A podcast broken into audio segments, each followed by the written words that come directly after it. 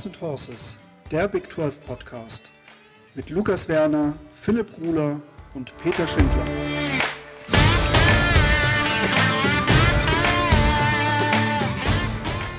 Eine neue Woche, eine neue Folge Horns and Horses.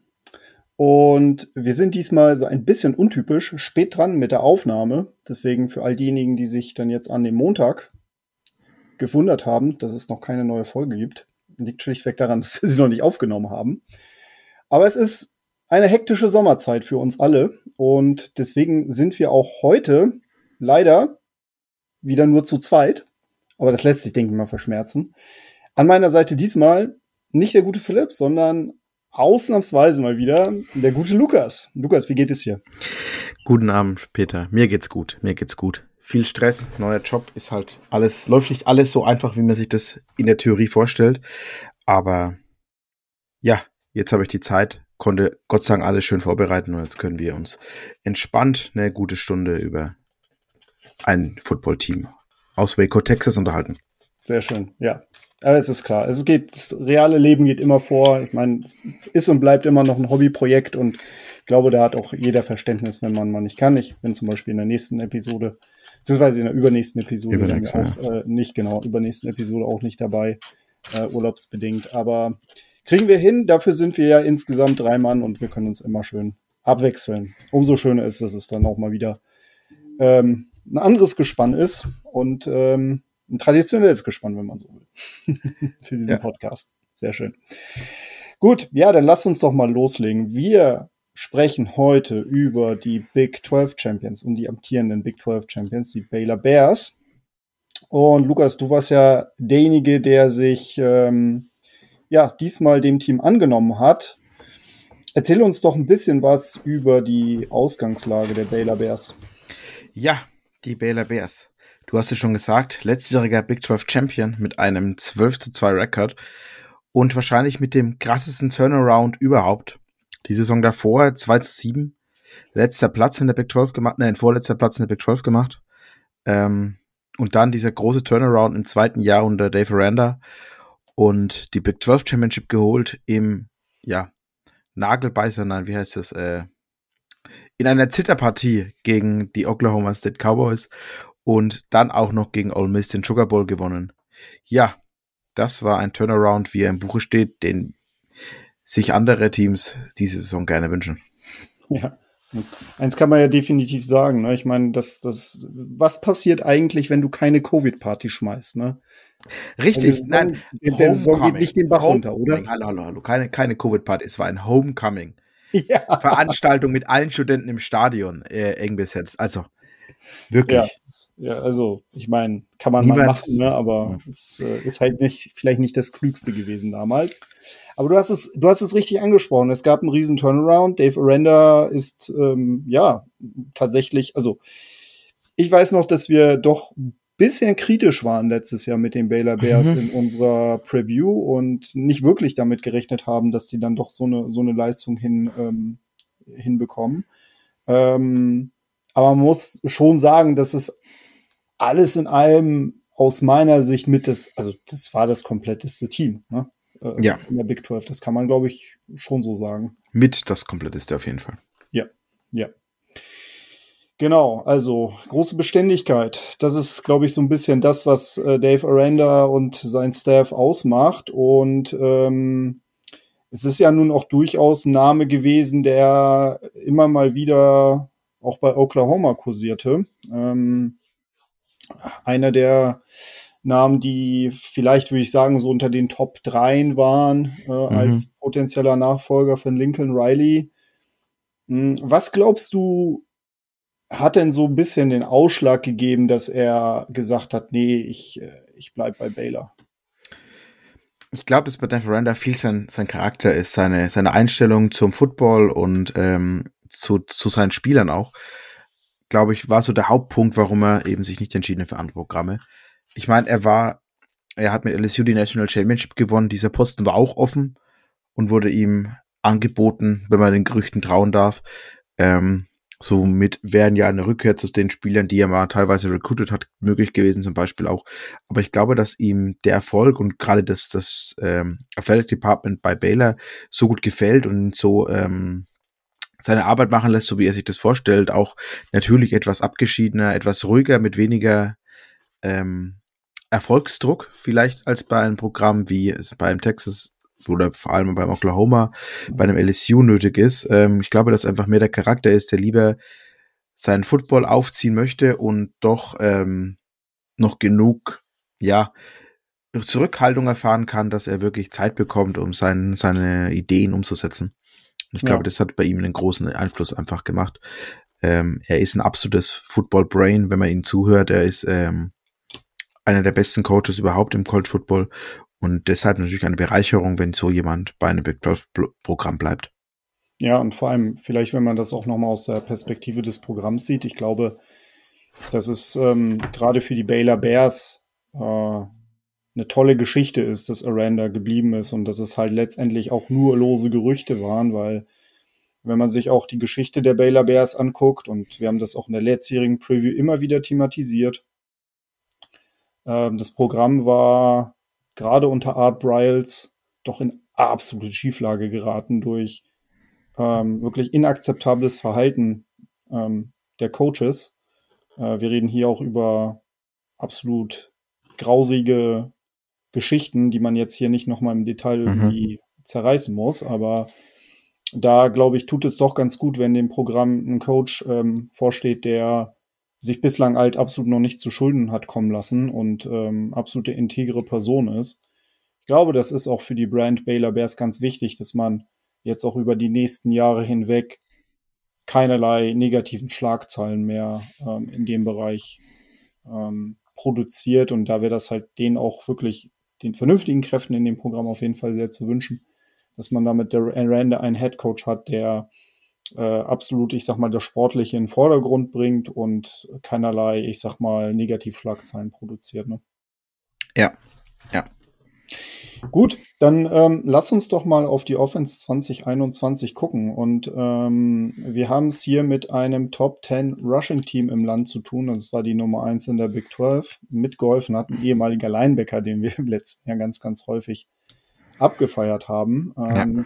Passing-technisch war man jetzt nicht so super dabei, Platz 92 im Land, aber das war ja auch nicht wirklich nötig gewesen. Ähm, Gary Bohannon ähm, war einer der besseren Quarterbacks, ähm, jedoch jetzt nicht die absolut überragende Sorte. Man muss halt da auch sagen, der war ja dann eher in der Kategorie Game Manager unterwegs mit seinen mhm. 2200 Yards, 18 Touchdowns, 7 Interceptions. Immerhin dann auch noch 320 Yards Rushing, 9 Touchdowns. Hm, hatte dann aber auch Verletzungsprobleme gewesen und wurde durch Blake Shapen ersetzt. Hm, viel wurde über eine solide O-Line gemanagt. Ähm, so, wenn du, wenn wir jetzt noch mal so ein bisschen auf die, auf die Offense gucken, mh, hm, wie, also ich sag mal, da, das, das war schon ein ziemlich, ziemlich krasses Running Back Core, muss man ja schon, glaube ich, eiskalt sagen. So, ne? Ja, ja, auf jeden ähm, Fall. Was, was sind denn so, also wie würdest du denn so die Offense nochmal so ein bisschen zu, zusammen, zusammen beschreiben und glaubst du, dass da tendenziell noch ein bisschen mehr drin gewesen wäre, hätten sie ein besseres Passspiel gehabt oder glaubst du, dass das so ein bisschen das Ceiling war, was sie erreicht hatten? Ich glaube, dass da doch mehr drin gewesen wäre aus meiner Sicht. Ich glaube, da hätte man schon noch ein bisschen was rausholen können. Diese Ungleichheit zwischen diesem wirklich Top-Rushing-Game. Ich meine, äh, Abram Smith hat eine Rekordleistung für Bälle aufgestellt mit über 1600 Yards, 12 Touchdowns eben auch dazu noch. Ähm, man hatte mit Preston Ebner eben genau diesen One-Two-Punch, den du auch als Abwechslung brauchst. Äh, Abram Smith eher der, mh, hm, wie soll ich sagen, der bulligere, äh, haut drauf Running Back, während Tristan Ebner eben mehr über die Speed gekommen ist, am Ende fast 800 Yards Rushing eben. Mhm. Ähm, da hast du einfach diese, diese tolle Abwechslung, dass du wirklich, äh, gerade wenn du beide ins Backfield aufstellst, die der Gegner auch nicht genau weiß, was passiert jetzt genau, ist es eher der Downhill Run durch die Mitte oder wird es der Speed äh, über die Outside? Das ist eben genau das, was, ist, was dieses Team ausgemacht hat. Man hat äh, mit Gary Bohannon einfach einen, einen Game Manager gehabt, wie du gesagt hast, die jetzt nicht wirklich viel ähm, spektakulär gemacht hat, aber das eben gut, trotz der sieben mhm. Interceptions, die er am Ende gerade äh, geworfen hat. Aber man hat auch im Receiving Game ein bisschen das Problem gehabt, dass man eigentlich nur von einem Spieler äh, gelebt hat. Und das war mhm. äh, äh, Thornton, Jackman Thornton, genau, der eben äh, fast 1000 Yards gefangen hat und ähm, man hatte eben dann noch ähm, mit Ben Sims einen sehr guten Tight End, aber der auch mit 31 Catches und 361 Yards nicht äh, die Masse an Receiving ähm, Upside mitgebracht hat. Thornton ja am Ende überraschender Second Round Pick von den Patriots, womit ja äh, viele nicht gerechnet haben oder allgemein immer noch über den äh, Pick zweifeln. Klassischer Speedster ja auch. Ähm, ich glaube aber, dass diese Offense hätte sie einen, einen besseren Receiving Core gehabt und einen Game Manager, der, äh, Quarterback, der mehr auch downfield gehen kann, da mehr gegangen wäre.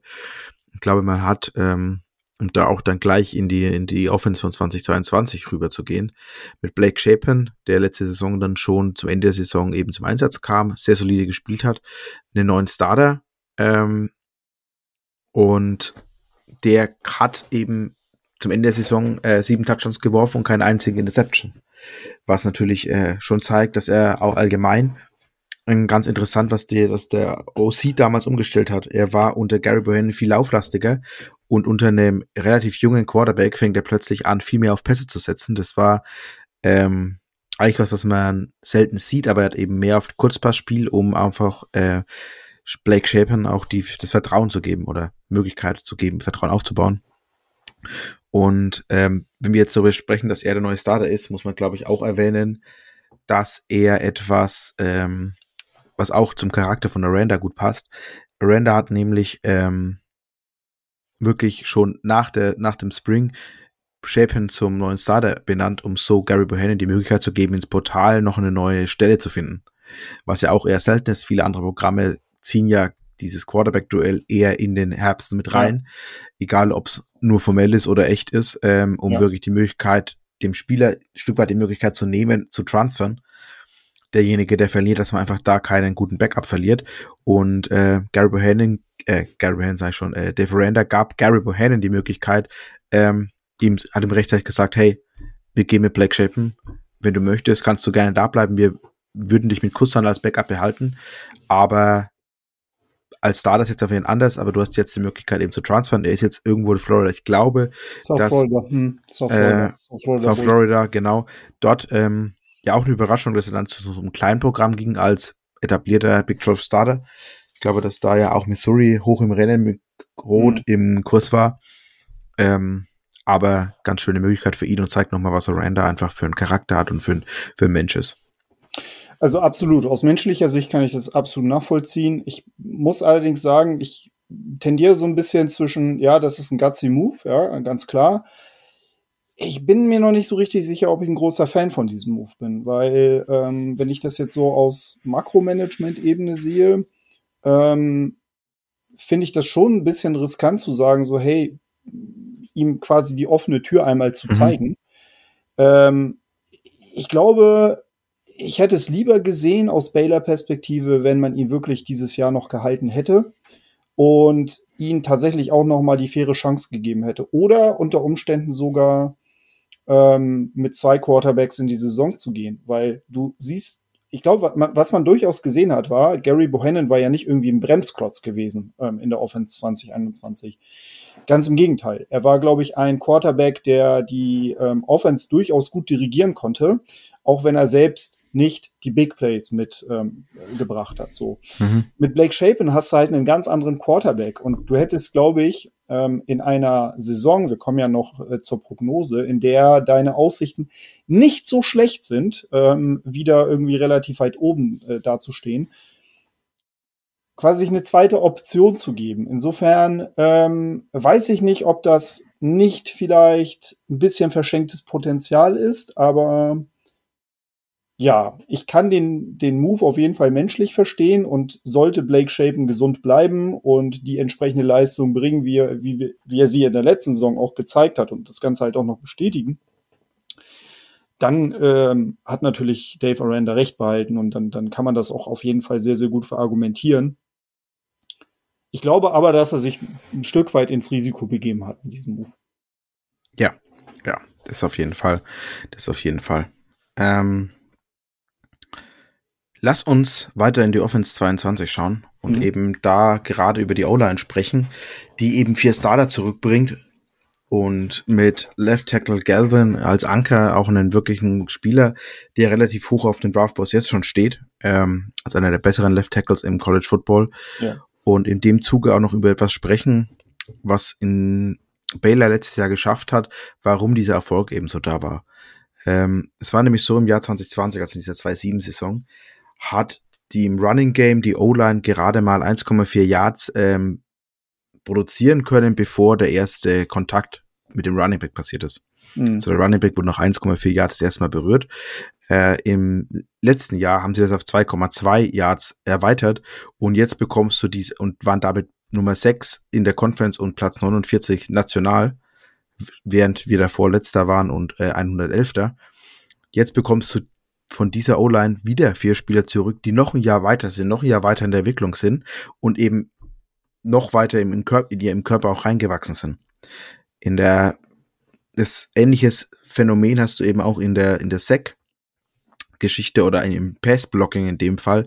Und zwar hat Baylor letztes Jahr äh, 4,6 Sekunden ähm, den Quarterback Zeit geschafft bis zum Sack. Das ist unglaublich lange. 4,6 Sekunden, mhm. bis der Quarterback gesackt wird. Das ist also in der NFL kannst du da äh, im Grunde schon in die Endzone laufen in der Zeit. äh, und gerade mal zwei von den überhaupt nur 18 zugelassenen Sacks waren innerhalb der ersten drei Sekunden nach dem Snap. Das war das niedrigste überhaupt. Also was gerade, was sich O-Line technisch in der letzten Saison verändert hat. Und jetzt bringst du diese komplette O-Line wieder zurück. Hm. Ist natürlich ein großer Vorteil und auch ein großer Vorteil für den jungen Quarterback wie Blake Shapen. Absolut. Jetzt muss man aber zu negativen Punkten kommen. Ja. Im Running Game sind alle drei Top Rusher weg. Also äh, Gary Bohannon als Nummer 3, Tristan Ebner als Nummer 2 und Abraham Smith als der Nummer 1 Running Back letzte Saison. Man hat jetzt mit Junior Terray McMillions einen potenziell guten Spieler oder aber ich bin mir unsicher, ob er alleine schafft, diese Lücke eben zu schließen. Hm. Passing Game wise, letztes Jahr schon nicht stark gewesen. Der beste Returner ist ein Tight End Ben Sims mit, wie schon angesprochen, 31 Catches und 361 Yards. Der Receiver-Raum ist einfach extrem jung. Mhm. Ich glaube einfach, dass da zwei Spieler herausstechen müssen oder herausstechen können. Das ist zum einen Hal Presley und eben auch ein True Freshman mit Winfield. Außerdem berechne ich Baldwin, der eine sehr gute Leistung in Sugar Bowl gezeigt hat, auch noch gute Chancen mit, dass die zu dritt ein sehr junges, aber ein sehr talentiertes äh, Core an Receivern, an Wide Receivern eben aufstellen. Auf Tight End kommen alle drei Spieler vom letzten Jahr zurück und da ist Sims eben gerade der, der Top-Leader. Auch ganz spannend, wenn du auf die Return Production gehst, aber das kannst ja du vielleicht kurz mal drauf eingehen. Ja, also was man vielleicht nochmal erwähnen sollte zur O-Line, man hat ja mit Jacob Gall noch einen weiteren O-Liner, der einen Preseason Big 12, ähm, äh, All Big 12 die mit dabei ist. Ben Sims ebenfalls als Tight End, als äh, ähm, All Big 12 Spieler mit dabei. Mhm. Ähm, aber das, das ist ja genau das. Also ich meine, ähm, du hast es ja angesprochen. Also wir haben mit 21 Prozent Passing Returning Production, 14 Prozent Rushing Returning Production und 21 Prozent Receiving Production krasses Gegengewicht zu den 80% Returning mhm. Production, mhm. was die O-Line-Starts angeht. Und das ist aus meiner Sicht auch wieder so ein bisschen ein zusätzliches Argument, ähm, dass man Gary Bohannon vielleicht hätte doch halten sollen. Einfach, weil man wusste, dass man gerade im Rushing-Bereich doch was verliert. Ich meine, nun ist er Quarterback. Ne? Ist mir völlig klar, dass er jetzt nicht irgendwie als Running Back umgeschult werden kann. Aber das hätte es, glaube ich, vielleicht noch mal ein bisschen mehrdimensionaler gemacht. Und jetzt hat man ein bisschen das Problem, dass du halt diese unfassbar erfahrene O-Line hast, aber halt wirklich ein Gap in Erfahrung auf den Skill Positions. Das ist ein Gamble und das muss ich ganz ehrlich sagen, hätte man vielleicht ein bisschen besser hinbekommen können. Ähm, aber ich glaube, dass die Basis an sich, dass die Basis an sich gar nicht so verkehrt ist. Also, das hört sich jetzt vielleicht echt viel negativer an, als es letztendlich sein wird, schätze ich mal. Aber ich glaube, da hat man sich doch ein bisschen Potenzial beraubt, ähm, obwohl der Floor, glaube ich, bei dieser Offense doch recht hoch sein sollte. Mhm. Ja. Das sehe ich eben auch so. Dann, ähm, ja, Defense 2021. Ähm, wie hast du es so schön geschrieben? Prunkstück. Zweitbeste Defense der Liga. Top 10 National im Scoring. Rushing Nummer 17. Ähm, ich muss ganz ehrlich sagen, das war auch etwas, was ich jetzt nicht unbedingt als komplette Überraschung gesehen habe, wenn mit Dave Aranda natürlich halt auch ein wirklich ein defensives, äh, defensives Mastermind zu Baylor gekommen ist.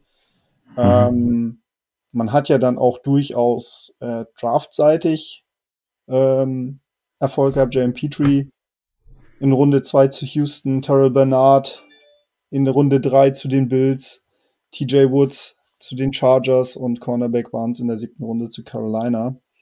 Ähm, das ist schon ziemlich krass, also für Baylor schon ziemlich krass und vor allem defensiv ziemlich krass, weil das eigentlich ja eigentlich, also aus meiner Sicht auch ein Programm ist, was in den letzten Jahren, im letzten Jahrzehnt nicht so viel Schlagzeilen mit der Defense gemacht hat und jetzt ähm, doch einiges an sehr interessanten Draft-Picks produ äh, Draft produziert hat.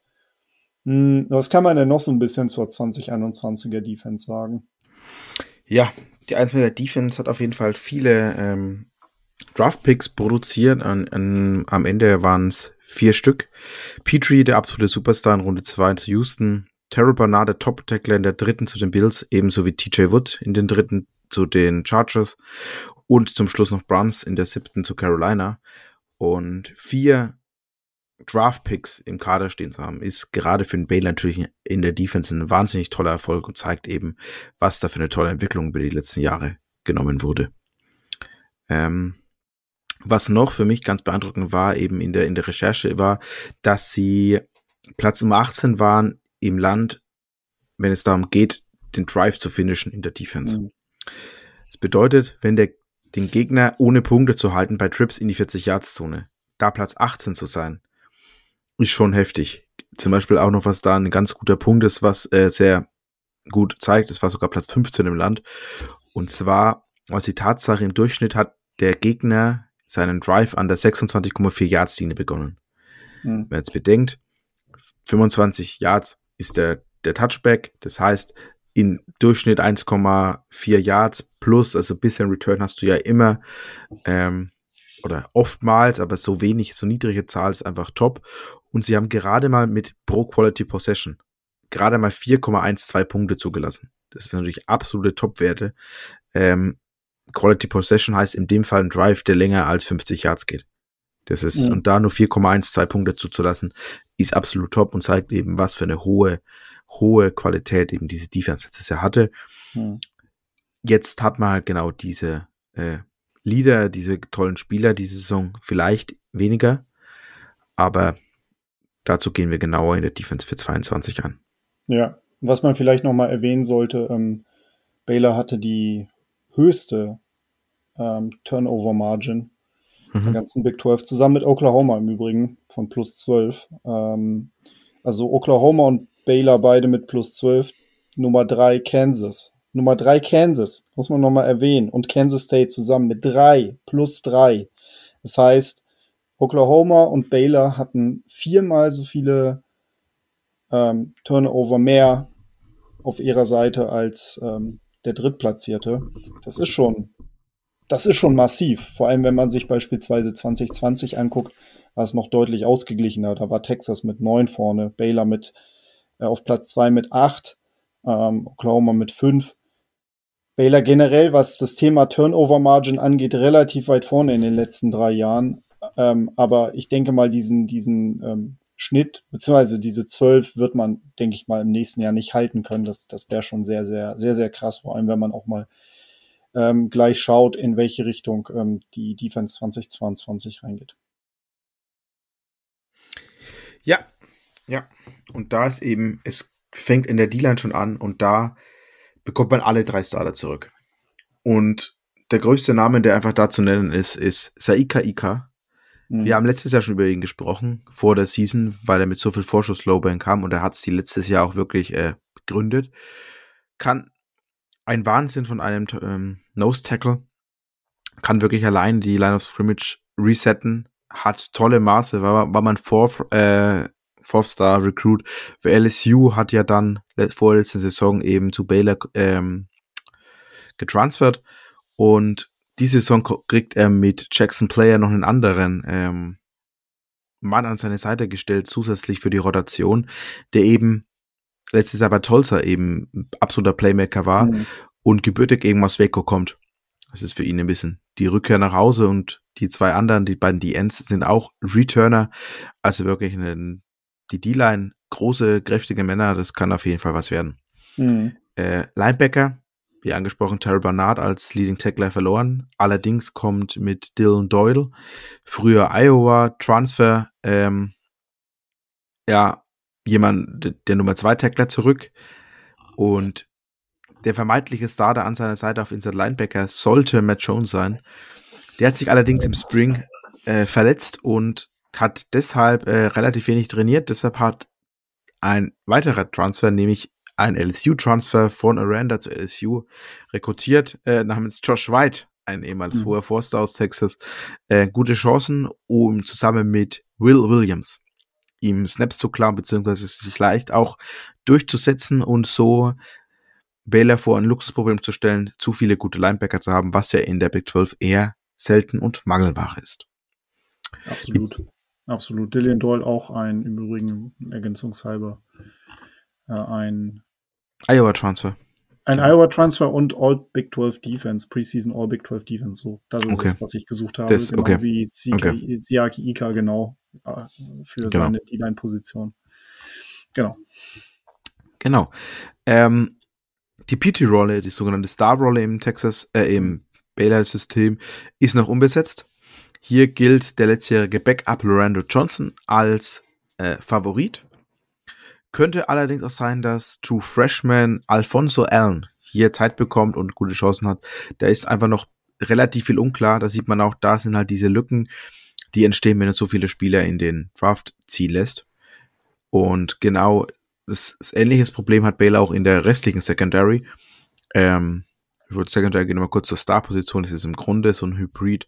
Safety, Linebacker in Petrie teilweise sogar in der Dealer mit aufgestellt. Also mhm. wirklich eine sehr variable Rolle eben, die man gar nicht weiß, ob die jemand anders wie Petrie überhaupt so in dieser Form besetzen kann. Ähm, zur Secondary wieder zurück. Ähm, hier bringt man im Grunde zwei Spieler zurück, die letztes Jahr gestartet sind. Das ist einmal der Cornerback Al Walcott und der Free Safety äh, Christian Morgan. Das sind die zwei Returning Starters von letzter Saison. Ansonsten ähm, viel, ich sage jetzt mal Frischfleisch oder Spiele, die letzte Saison eben zweite Reihe waren. Äh, Strong Safety gilt Devin Neal als Kandidat. Ähm, ebenso hat er da Konkurrenz von Redshirt Freshman Cisco Carson und True Freshman Devin Bobby. Und auf Cornerback äh, gilt Mark Milton ziemlich als starker Favorit auf den Positionen. Ähm, und witzigerweise ist er der Starter, Al Walcott, äh, derjenige, der es eher die Angriffe von AJ Carty und Chateau Reed eben als Alternativen abwehren muss. Wie sich das Ganze dann eben zeigt, äh, muss man sehen, was da die Saison genau ähm, das ist, wie die Coaching-Staff denkt, dass sie die beste Mischung aus allen Punkten, die man so hat, äh, bringen. Ja, ja, das wird eh, denke ich mal, noch sehr, sehr viel im Flow sein. Ne? Ich meine, erfahrungsgemäß weiß man, dass ja gerade die Rollen in der Secondary durchaus mal immer wieder im Laufe der Saison noch mal ein bisschen verschoben werden. Ähm, aber ja, schauen wir mal. Ich glaube, da ist dann doch relativ viel Potenzial drin, auch durch das Scheme bei Baylor. Mache ich mir da ehrlich gesagt relativ wenig Sorgen, was das Potenzial der Defense angeht. Mhm. Ich glaube, das wird ähm, Dave Aranda sehr, sehr gut ähm, im Griff haben und ja, bin, bin sehr gespannt. Bin sehr gespannt auch auf das Linebacker-Core. Ähm, und vor allem, also generell auf die Front Seven, wie viel Druck die da durchaus machen können. Äh, wie dicht sie halt auch im, im der Run-Defense sein werden.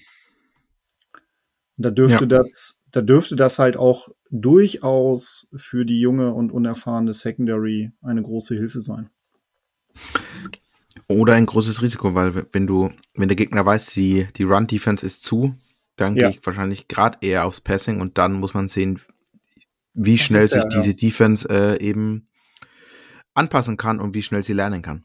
Ja, ja. Also es wird auf jeden Fall sehr wichtig sein, dass diese ja, Defense halt auch das funktioniert. Das, glaube ich, muss man mal ganz klar festhalten.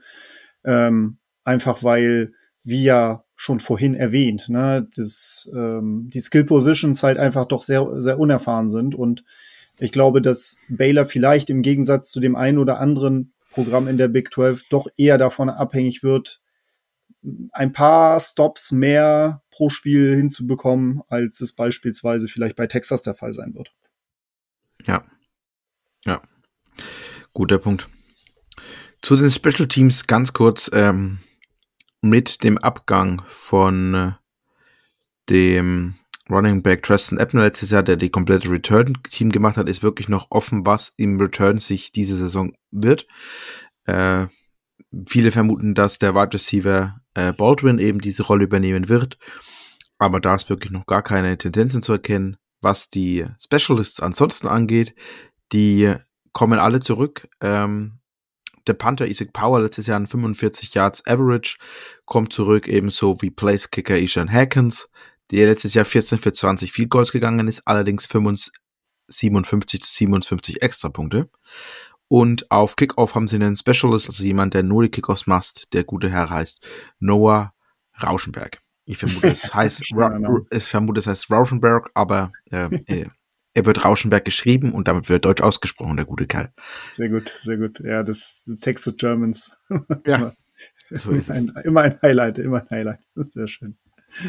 Sehr gut.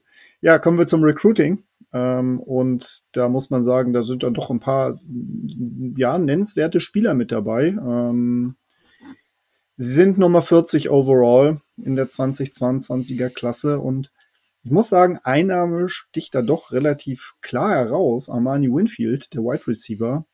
Ähm, an dem war ja auch Texas sehr, sehr stark dran, ne? Wenn ich das richtig in Erinnerung habe. Das hast du richtig in Erinnerung. Also beziehungsweise ja. ähm, es ist eine interessante Story.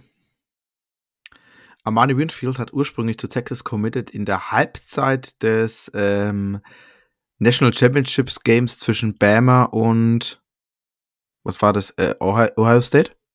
Wo Bama ja, Ohio ja, State so abgeschossen ja, hat. Genau. Ja, ja, ja, genau. In der Halbzeitpause da war ja schon klar, dass sagte nur Head Coach wird. Und in der Halbzeitpause hat er seinen Position Coach bei Texas angerufen und gesagt, er ist committed.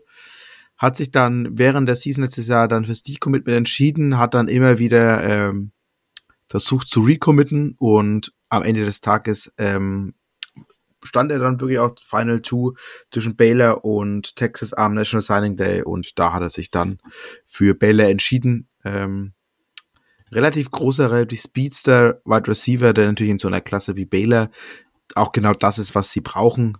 Ähm, Texas letztes Jahr zwar mit einer schlechten Wide Receiver Klasse rausgegangen, aber ja über die Transfer Portal da doch äh, einige mhm. große Namen an Land gezogen.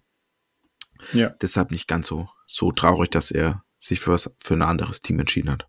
Ja, also für Baylor auf jeden Fall ein sehr namhafter Spieler ja. und definitiv ja. auch der bestgerankte. Ansonsten, wenn man mal ähm, reinguckt, ist es so, dass ähm, es nur mit ihm und Kayan Roberts Day, einem ja, ähm, Edge-Spieler, nur zwei Spieler gibt, die national unter den Top 300 gerankt sind. Mhm. Ähm, mit George Maley ein weiterer Vier-Star, Four-Star-Spieler, ähm, ein Inside-O-Liner.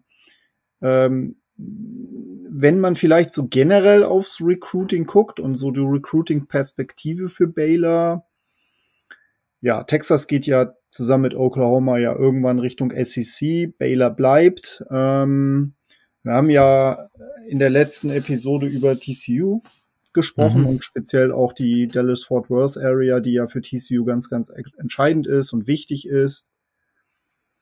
Ja, ich meine, Texas Battleground im Recruiting für ganz viele Programme, ähm, Absolut. auch für die Top-Programme außerhalb von, von, von Texas. Wie siehst du Baylor positioniert, was das Thema Recruiting angeht? Speziell jetzt auch für die nähere Zukunft. Mm, Baylor hat Es ist an einem Scheidepunkt. Baylor hat auf der einen Seite aktuell wahrscheinlich eine der besseren hm, Teams oder eines der besten Teams in Texas eben, was das Spielerische angeht, ist aber gute Chancen, da wirklich Spieler davon zu überzeugen, doch bei zu ihnen zu bleiben. Ein bisschen Punkt ist natürlich ähm, die christliche Auslegung der, der Universität, die ja doch äh, sehr streng ist, mhm. inwieweit das im Recruiting wieder hinderlich sein kann.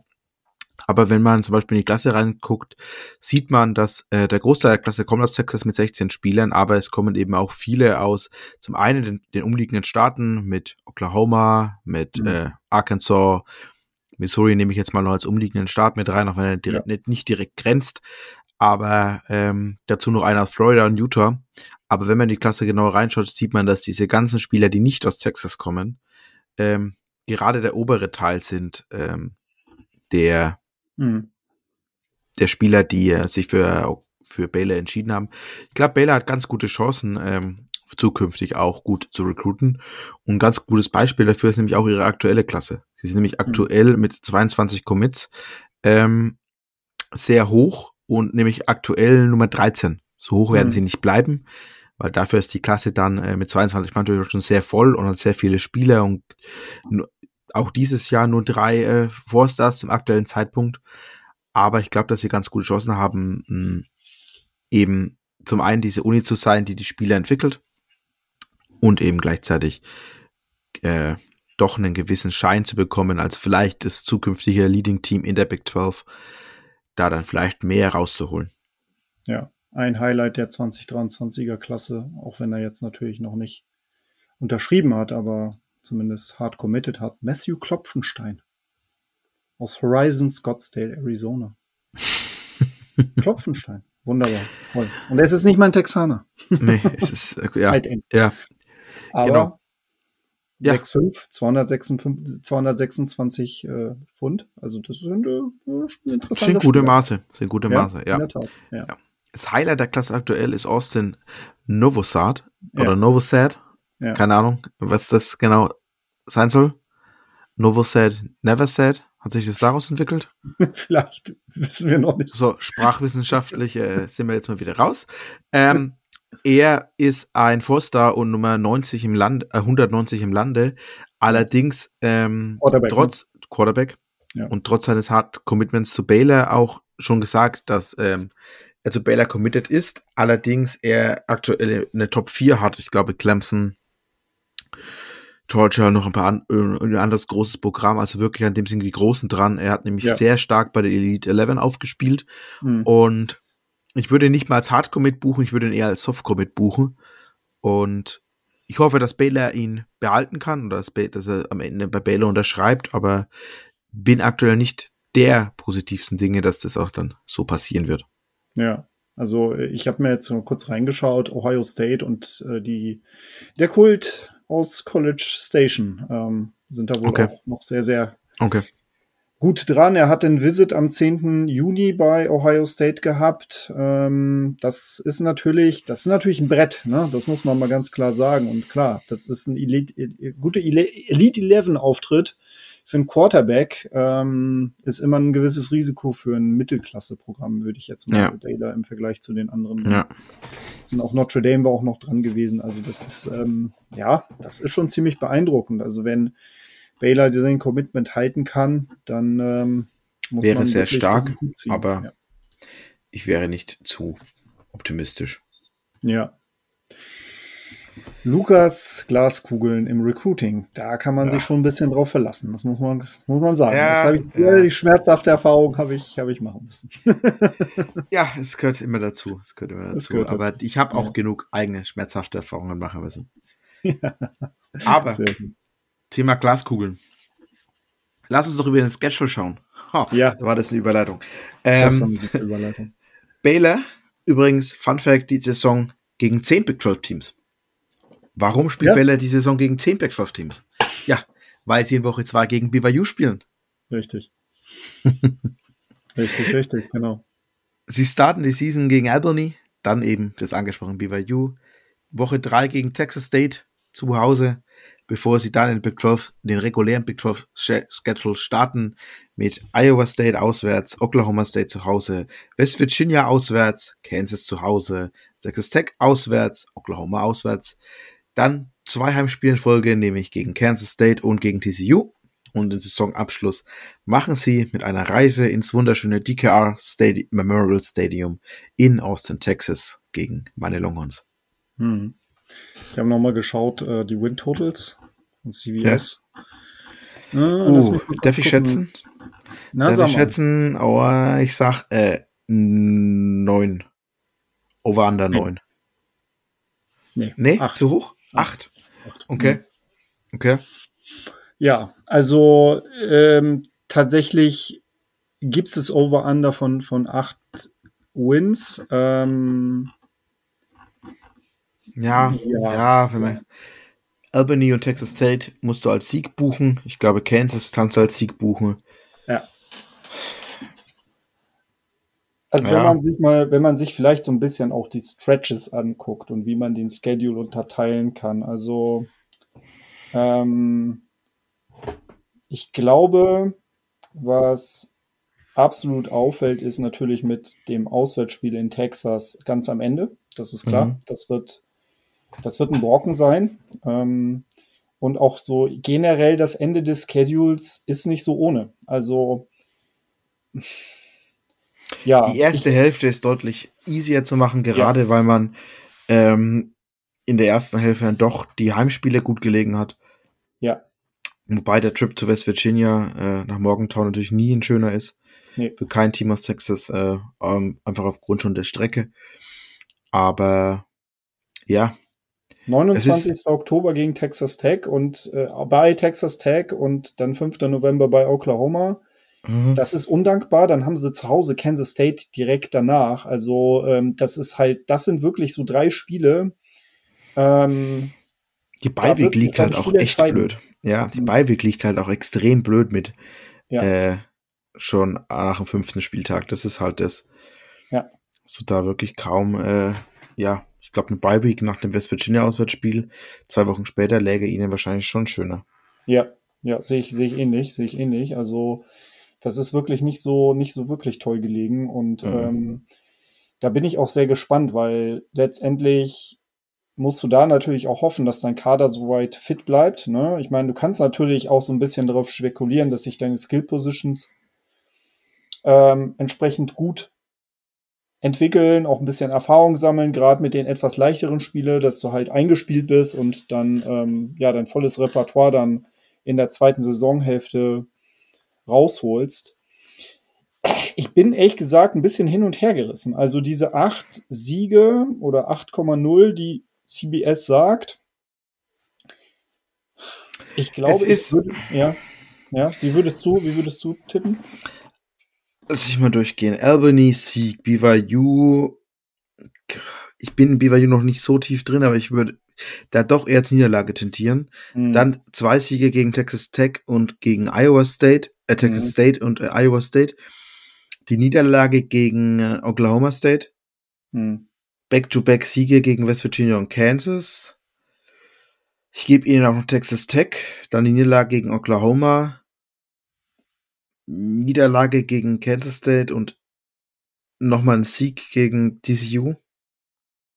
Und dann zum Schluss nochmal eine Niederlage, ja. Ich komme sogar nur auf sieben. Kommst sogar nur auf sieben, okay. Ich würde, ich glaube, ich würde, ich würde tatsächlich vielleicht sogar zu neun Siegen tendieren. Okay. Aber das werden, ich glaube, der, der, der Floor liegt tatsächlich so bei sieben Siegen und mhm. das Ceiling bei vermutlich so um die 10, schätze ich mal. 9, ich glaube nicht, dass sie mit, ja, einem, 9, 10, mit einer ja. Niederlage durchgehen. Kann ich mir nicht vorstellen. Ähm, ich, ich kann mir aber gut vorstellen, dass sie durchaus Chancen haben werden, äh, auch ins Big 12-Finale wieder einzuziehen. Mhm. Ähm, aber das, sie werden knappe Spiele gewinnen müssen. So. Mhm. Und ähm, ich glaube, sehr, sehr viel wird sich dann tatsächlich in diesem letzten Stretch von fünf Spielen entscheiden. Also ähm, ich kann mir aber auch gut vorstellen, dass sie vielleicht auch bei Oklahoma ein Upset schaffen könnten. Das halte ich gar nicht für so komplett unwahrscheinlich. Ähm, und durchaus auch in der Lage wären, ähm, Texas zu schlagen. Aber mhm.